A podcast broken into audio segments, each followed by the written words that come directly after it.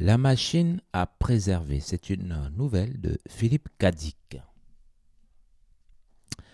La machine à préserver. Doc Labyrinthe se laissa aller en arrière dans sa chaise longue en fermant les yeux d'un air lugubre. Il resserra sa couverture autour de ses genoux. Alors, fis-je. Je me réchauffai les mains près du barbecue c'était une journée fraîche et claire. Le ciel, ensoleillé de Los Angeles, était presque sans nuages. Derrière la modeste demeure de Labyrinthe, un pré ondulait doucement jusqu'au pied des collines et du petit bois qui créait une illusion de campagne à l'intérieur même de la ville. Alors, répétai-je, la machine a bien fonctionné comme vous l'espériez? Labyrinthe ne répondit pas sur le champ. Je me retournai vers lui. Le vieil homme avait rouvert les yeux et contemplait, maussade, un gros scarabée fauve qui grimpait sur sa couverture lentement, méthodiquement, avec un air de dignité. Il atteignit bientôt le sommet et disparut de l'autre côté. Nous étions de nouveau seuls. Labyrinthe soupira et leva les yeux vers moi. Ça, on peut dire qu'elle a fonctionné. Je cherchais des yeux le scarabée, mais il n'était plus en vue. Un petit vent frisquet se levait en tourbillonnant autour de moi dans la clarté du jour finissant. Je me rapprochai du barbecue. Si vous me racontiez ça, suggérai-je. Doc Labyrinthe comme tous les gens qui ont trop de loisirs et lisent énormément, avait acquis la conviction que, comme l'Empire romain en son temps, notre civilisation prenait le chemin de la décadence. Il lui semblait y déceler les fissures mêmes qui avaient abouti à l'anéantissement de l'ancien monde, celui de la Grèce et de Rome. Il était persuadé que notre société finirait par sombrer de la même façon pour laisser place à un âge d'obscurantisme. Une fois parvenu à cette conclusion, Labyrinthe s'était mis à réfléchir à toutes les belles choses qui seraient perdues dans cette redistribution des cartes. Il songea aux œuvres d'art, à la littérature, aux belles manières, à la musique, bref, à tout ce qui disparaîtrait. Et il lui semblait que, de toutes ces grandes et nobles réalisations de l'esprit humain, la plus périssable et la plus vite oubliée serait sans doute la musique. La musique est le plus précaire des arts, le plus fragile, le plus délicat, le plus facilement anéanti. Cette perspective inquiétait beaucoup Labyrinthe car c'était un fervent mélomane, horrifié à la pensée qu'un jour Brahms et Mozart n'existeraient plus, qu'il ne resterait plus rien de cette douce musique de chambre qui les faisait rêver de perruques poudrées, d'archers enduits de résine et de longs et fins candélabres dont la cire perlait à l'infini dans la pénombre. Quel infortuné monde poussiéreux et sans âme qu'un monde sans musique. Comme la vie y serait insupportable. C'est ainsi que lui vint l'idée d'inventer une machine à préserver. Un soir où, installé dans le grand fauteuil de son séjour, Labyrinthe écoutait à faible volume de la musique sur son électrophone. Il lui vint une vision. Une image étrange se forma dans son cerveau, la dernière partition existante d'un trio de Schubert, un ultime exemplaire écorné, maculé de traces de doigts, traînant par terre dans un endroit laissé à l'abandon qui devait être un musée. Dans le ciel passait un bombardier, et les bombes tombaient, réduisant en ruine le musée dont les murs s'effondraient avec fracas, et les gravats s'amoncelaient sur le trio de Schubert, désormais perdu, promis au pourrissement et à la décrépitude.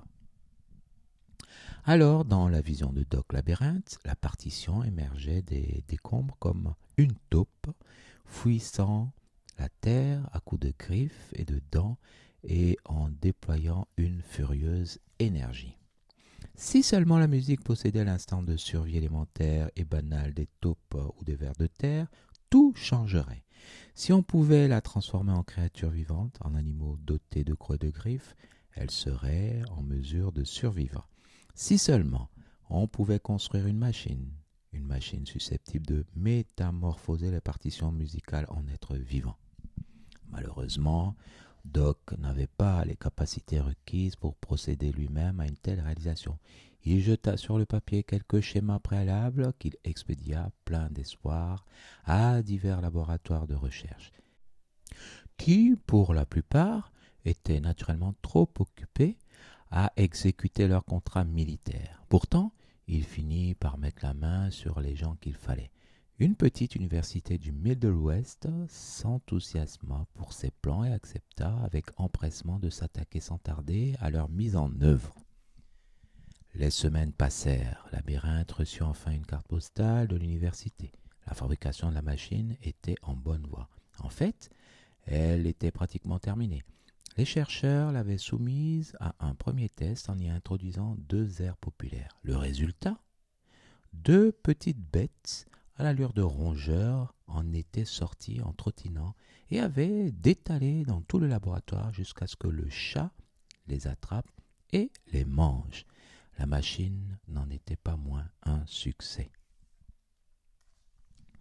Elle fut livrée peu après à son commanditaire, soigneusement empaquetée dans une caisse entourée de fils de fer et assuré pour le transport. Labyrinthe entreprit de défaire l'emballage dans un état d'excitation extrême. Quelles pensées fugaces durent se bousculer dans son esprit tandis qu'il ajustait les réglages et s'apprêtait à effectuer sa première transformation? Pour commencer, il avait choisi une partition fort précieuse à ses yeux, le quintet à cordes numéro 4 en sol mineur de Mozart. Il la feuilleta un long moment, perdu dans des pensées bien éloignées de la réalité. Enfin, il alla insérer la partition dans la machine. Le temps passa. Labyrinthe attendit nerveusement, plein d'appréhension, en se demandant bien ce qu'il allait trouver en ouvrant le compartiment. Sauvegarder pour l'éternité la musique de ces grands compositeurs, c'était à ses yeux une entreprise à la fois belle et tragique. Comment en serait-il remercié? Sur quoi allait-il tomber? Quelle forme tout cela revêtrait-il quand il en aurait terminé? À toutes ces questions, il n'existait pour l'instant nulle réponse.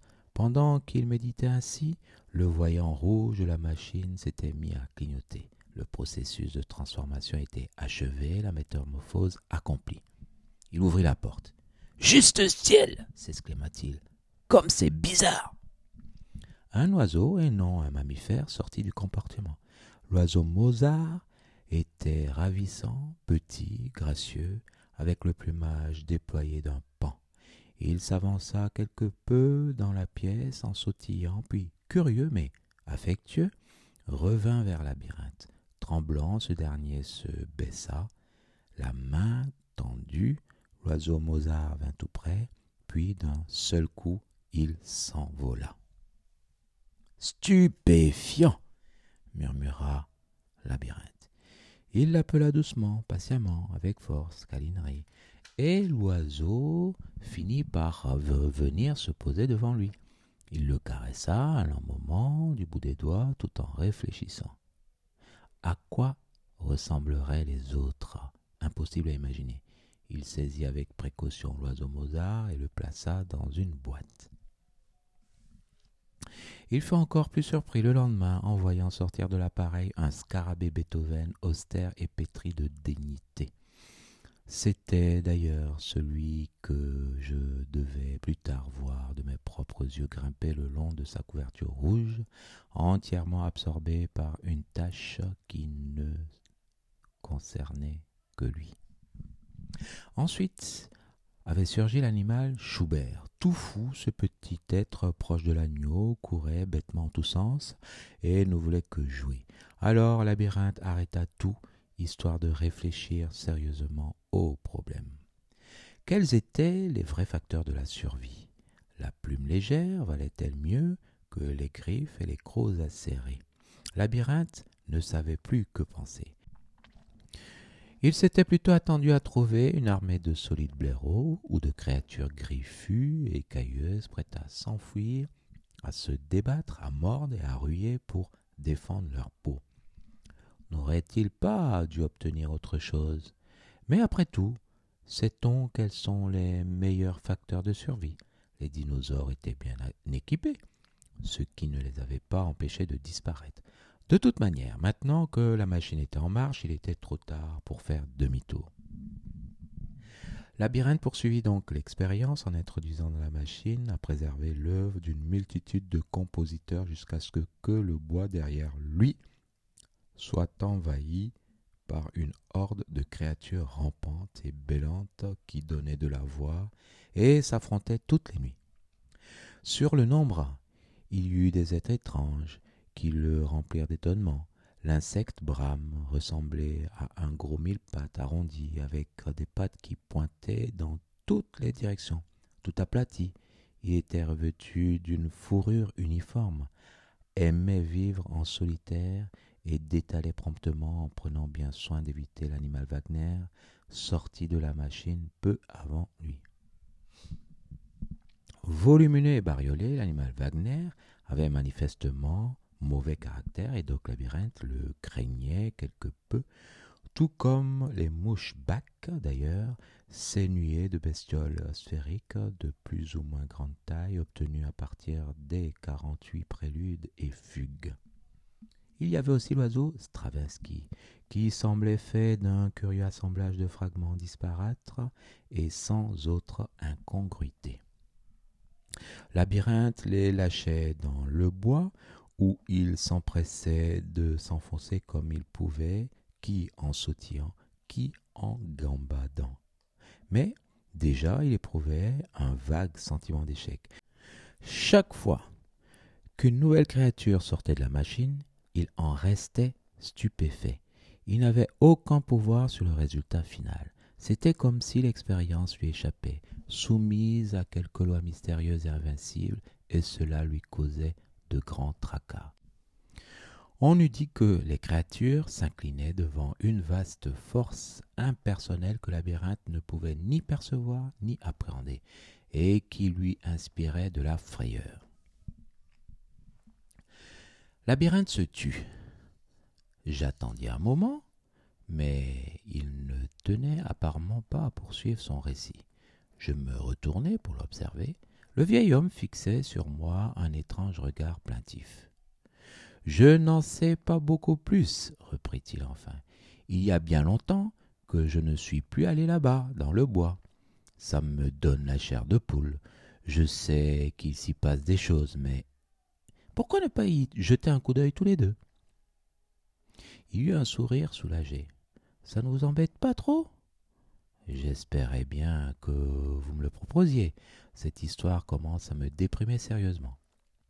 Il repoussa sa couverture et se leva en s'époustant. Alors, en route. Nous avons fait le tour de la maison afin d'emprunter un sentier étroit qui menait au bois. Autour de nous, tout était à l'abandon. Une mer chaotique de mauvaises herbes, de buissons taillés, des plates-bandes retournées à l'état sauvage, Doc Labyrinthe ouvrait la marche et écartait les branches en se baissant et se tordant pour se frayer un chemin. Quelle jungle remarquai-je. Nous avons continué ainsi un bon moment. Le bois était sombre et humide. Le soleil était presque couché et une brume légère s'abattait sur nous à travers les feuillages. Personne ne vient jamais par ici. Sur ces mots, Doc s'arrêta subitement et regarda autour de lui. Il vaudrait peut-être mieux retourner chercher mon fusil. On ne sait pas ce qui pourrait arriver. Pourquoi êtes-vous si certain que les choses sont mal tournées? demandai-je en le rattrapant. Ce n'est peut-être pas aussi grave que vous le croyez.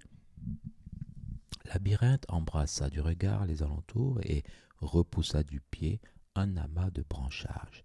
Ils sont là, tout autour de nous, à nous épier. Vous ne les sentez donc pas? Je hochai distraitement la tête.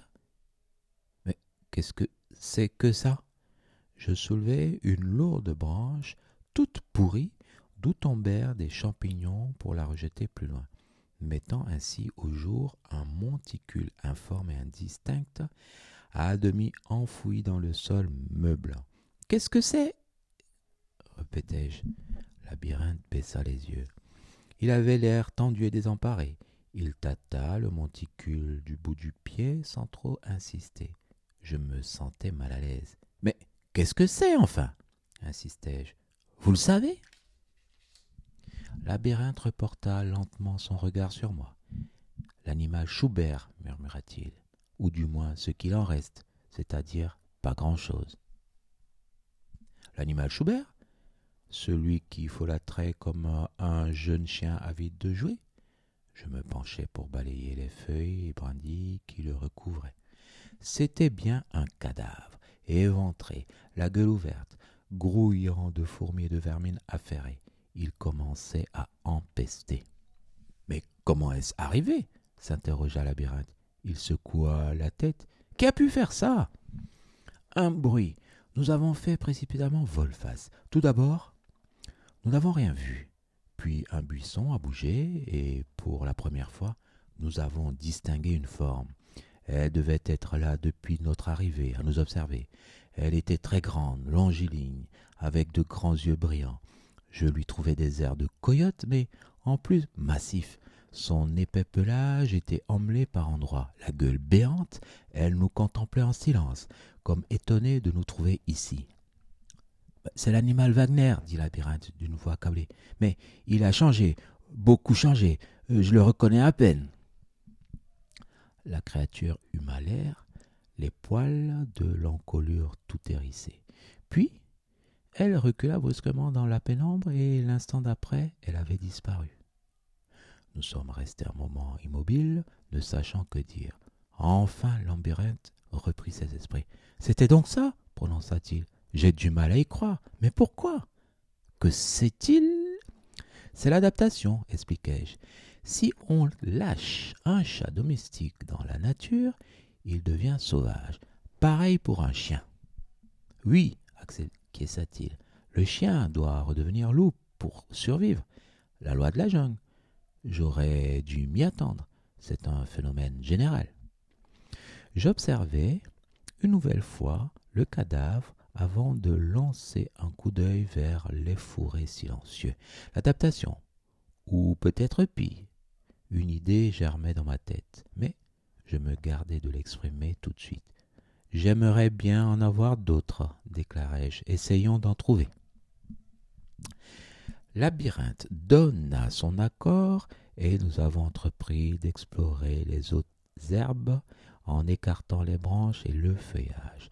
Je me décotai un bâton, mais Labyrinthe, lui, se mit à quatre pattes pour chercher à tâtons comme un myope qui a perdu ses lunettes. Même les enfants peuvent redevenir des animaux, poursuivis-je.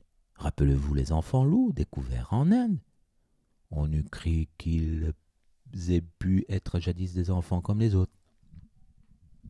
Labyrinthe hocha la tête, visiblement malheureux, et il n'était pas difficile de comprendre pourquoi. Il s'était trompé dès le départ, et les conséquences de son erreur commençaient tout juste à lui apparaître. La musique allait bien survivre sous forme d'être vivant, mais Labyrinthe avait oublié la leçon du Jardin d'Éden. Une fois créé, l'être acquiert son existence propre. Il échappe à son Créateur qui ne peut plus agir sur lui à sa guise.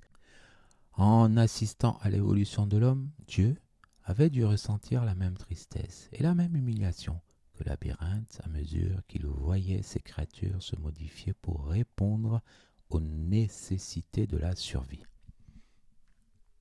Le fait d'avoir assuré la pérennité de ces créatures musicales n'avait plus aucun sens pour lui puisqu'elles laissaient germer en elles-mêmes et sous ses yeux à lui l'extermination de la beauté qu'il avait justement voulu éviter par leur intermédiaire.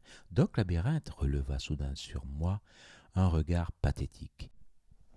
Il leur avait certes garanti la survie, mais, ce faisant, il avait effacé le sens, la valeur de celle-ci. J'ai voulu lui sourire comme j'ai pu, mais il s'est hâté de détourner les yeux.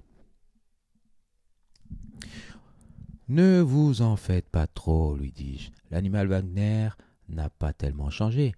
Vous ne m'aviez pas dit qu'il était déjà du genre teigneux, qu'il avait dès le début un penchant pour la violence et. Je m'interrompis subitement. Doc Labyrinthe avait fait un bond en arrière en retirant sa main de l'herbe et s'étreignait le poignet en tremblant de douleur. Qu'est-ce qu'il y a?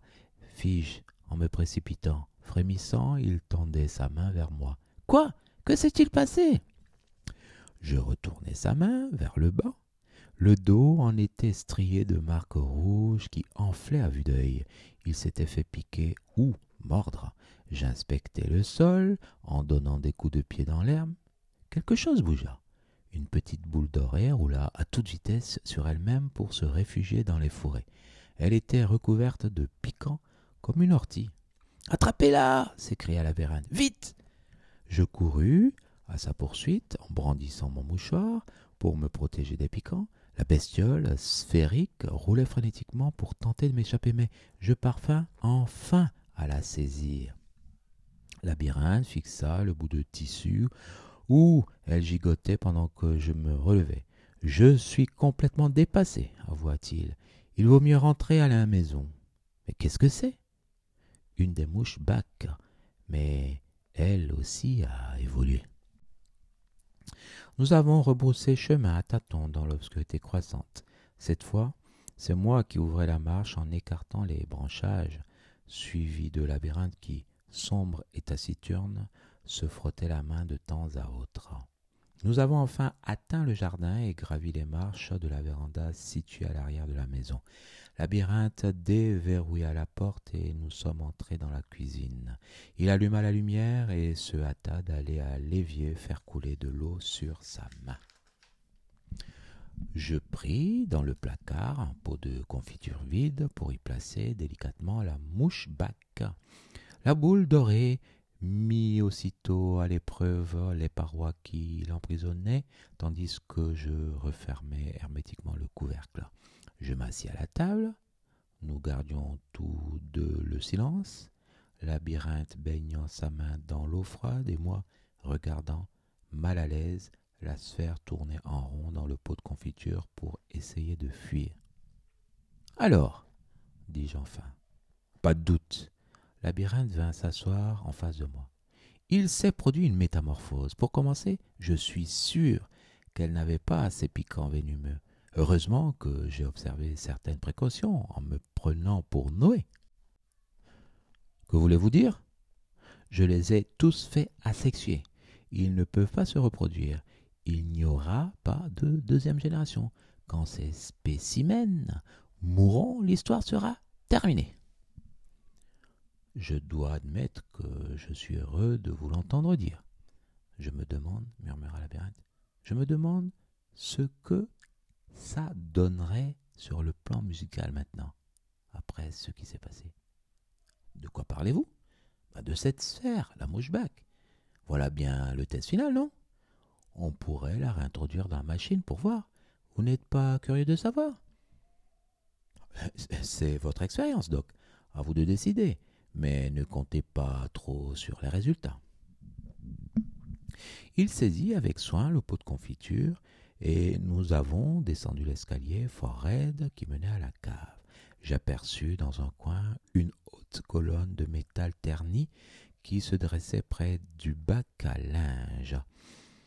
Une étrange sensation me parcourut. C'était la machine à préserver. Ainsi la voilà, dis-je. Oui, c'est elle, confirma Labyrinthe. Il resta un certain temps à ajuster les réglages, puis il prit le pot de confiture et le tint devant l'embouchure. Il en retira doucement le couvercle et la mouche bac sortit avec une certaine réticence pour pénétrer enfin dans la machine. Labyrinthe referma la trappe. Allons-y, décréta-t-il. Il actionna les commandes et la machine se mit à fonctionner. Puis, il croisa les bras et notre attente commença. Dehors, la nuit tombait, grignotant peu à peu la lumière. Enfin, un voyant rouge se mit à clignoter sur le devant de la machine. Doc retourna le bouton en position arrêt et nous sommes restés là sans bouger, muets. Ni l'un ni l'autre ne se décidaient à ouvrir l'appareil. Alors, demandai-je enfin, qui de nous deux va oser regarder Labyrinthe secoua sa torpeur et fit coulisser la trappe pour plonger le bras dans le compartiment. Il en sortit une mince liasse, une partition musicale. Il me la tendit. Voici le résultat, annonça-t-il. Remontons la jouer. Nous sommes revenus dans la salle de musique. Labyrinthe s'assit au piano à queue et je lui tendis la partition. Il l'ouvrit et, après l'avoir étudié un moment, le visage dénué de toute expression se mit à jouer. J'écoutais la musique qui naissait sous ses doigts. Elle était hideuse. Je n'avais jamais rien entendu de tel. Une suite de sons dénaturés, diaboliques, dépourvus de toute cohérence ou signification. À moins de leur supposer un sens entièrement autre, déconcertant, qui n'aurait jamais dû se manifester. Il me fallait déployer des efforts sans mesure pour accepter que cette chose ait jamais pu être une fugue de Bach, un élément d'une œuvre globale structurée et digne de respect. Nous savons maintenant à quoi nous en tenir, déclara Labyrinthe, qui se leva, prit la partition à deux mains et la déchira méthodiquement. Alors qu'il me raccompagnait à ma voiture, au bout de l'allée, je pris la parole. Je suppose que le combat pour la survie est une force plus puissante que le génie humain. À côté de lui, la morale et les manières qui nous sont si précieuses ne pèsent pas lourd. Labyrinthe opina. En ce cas, peut-être n'y a-t-il rien à faire pour les sauvegarder. L'avenir le dira, répondis-je. Votre méthode a échoué, mais d'autres peuvent encore réussir. Un jour, il se passera des choses que nous ne pouvons absolument pas prédire. Prenant congé de labyrinthe, je montai en voiture. Il faisait à présent nuit noire. J'allumai mes phares et reculai jusqu'à la route dans l'obscurité la plus complète. Pas d'autre voiture en vue. Je me sentis soudain très seul et de surcroît j'avais froid. Au carrefour, je m'arrêtai pour passer en marche avant. Alors je vis quelque chose bouger au bord du trottoir, au pied d'un grand sycomore. Je plissai les yeux pour essayer de distinguer ce que c'était. Au pied de l'arbre, un gros scarabée brun s'affairait à édifier une curieuse construction d'aspect plutôt rudimentaire à laquelle il faisait adhérer une petite motte de boue. Perplexe, je le regardai longuement mais il finit par prendre conscience de ma présence et interrompre sa tâche. Alors, il fit subitement demi-tour pour rentrer dans son abri en refermant soigneusement la porte derrière lui. J'embraillai. Alors c'est la fin de cette nouvelle intitulée La machine à préserver, où on voit Doc, Doc Labyrinthe, qui invente une machine avec des universitaires pour transformer des partitions de musique en, bêtes, en animaux, et finalement les créatures lui échappent. Et ce qui est très intéressant, c'est que pas très loin de la, la, maison de Doc, il y a une espèce de forêt dans laquelle sont réfugiés tous ces animaux. Et euh, le visiteur, donc le narrateur qui prend congé, rencontre un animal, un scarabée qui manifestement a construit une maison. Et euh, la dernière phrase, c'est alors il fit subitement demi-tour pour rentrer dans son abri en refermant soigneusement la porte derrière lui. On a un scarabée qui a construit une porte et qui ferme la porte. Ce qui veut dire que finalement ces animaux prennent une forme de vie autre qu'une vie animale. Donc l'imagination va certainement faire son effet. C'était de la science-fiction, un épisode écrit par Philippe Cadic entre 1947 et 1953. Donc en 1947 et 1953, euh, où on voit ici des métamorphoses. Donc, où il est question de sauvegarder la musique. À l'époque, il n'y avait pas de MP3. Donc, la musique, c'était sur des disques vinyle, mais il n'y avait pas de format électronique. Donc Philippe Cadic avait une préoccupation, c'était la sauvegarde de la musique. Aujourd'hui, les pièces sonores sont sauvegardables électroniquement. D'ailleurs, vous en écoutez une actuellement. Je vous remercie.